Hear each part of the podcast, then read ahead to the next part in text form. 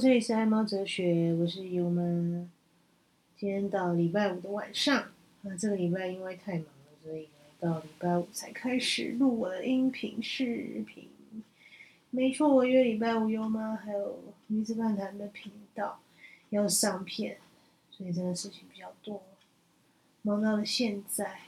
总之呢，每个礼拜都还是要跟所有爱猫哲学的听众一起空中相会。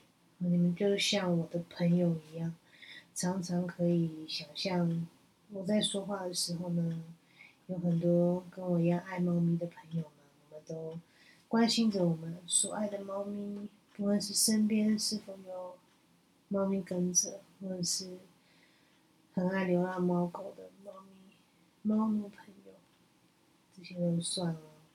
那今天呢，要来跟大家聊聊悠悠很可爱的趣事。那悠悠呢？他大概是到了三岁左右之后吧，非常喜欢让我们拍屁屁。尤其是今年他四岁，越长越大，可能开始懂得拍屁屁的舒服跟爽点了吧。他常常会让我们拍屁屁，那夸张到什么程度呢？有时候晚上，因为悠悠都会叫我起床嘛，大概。可能三点、三四点左右，天还没有亮的时候，它就会叫我，嗯，叫的很大声，喵，很想叫很大声，然后把我叫起来。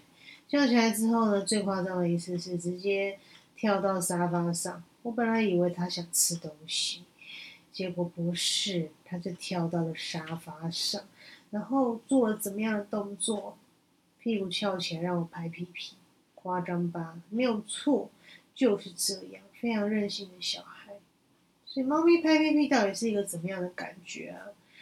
之前看过有人讲啊，好像是因为猫咪的屁股上方啊、尾巴啊、背、脊椎那个地方啊，其实是有神经的。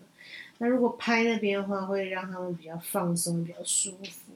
所以有些猫咪它会很喜欢让你帮它拍屁屁，像悠悠就是其中。一只这样子可爱的猫咪拍屁屁的猫，那悠悠呢？它更好玩的是，它很喜欢让它爸爸拍屁屁，因为爸爸的拍屁屁是有时候会带有一些游戏的意味啦。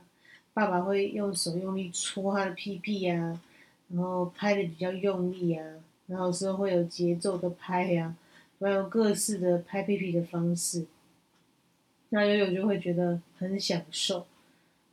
当然，在帮猫拍屁屁的时候，也要留意啦，力道真的不能太大哦。尤其是如果是你是男生的话，或身边你的另一半，或是男生的家人、男性友人，在帮猫咪拍屁屁的时候，要留意那个力道哦。因为有时候猫咪虽然似乎看起来很爽，但也要想它毕竟也才才大概五六公斤左右哈，要那么大力的拍它，其实它可能也无法承受。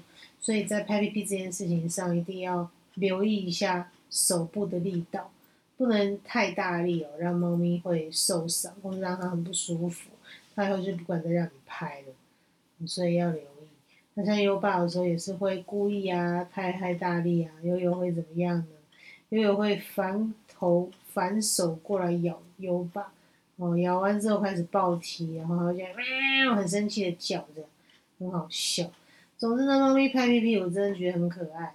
那像有时候我们中午啊，我们因为办公室离家比较近，中午我们会抓时间回来吃饭。吃饭的时候顺便回来看悠悠。那因为刚好现在疫情的关系，没有那么赶在外面用餐，所以基本上我们都买回家吃。那悠悠呢，有时候会第一件事情看到我们会开始拼命撒娇、塞奶哈，一直叫喵喵喵叫叫叫，然后会一直。拱你啊，蹭你啊，会想要让你用手去拍它的屁屁。总之，那猫咪拍屁屁，我觉得是也是算亲密的表现啦。因为像也不能随便去拍猫咪的屁屁哦。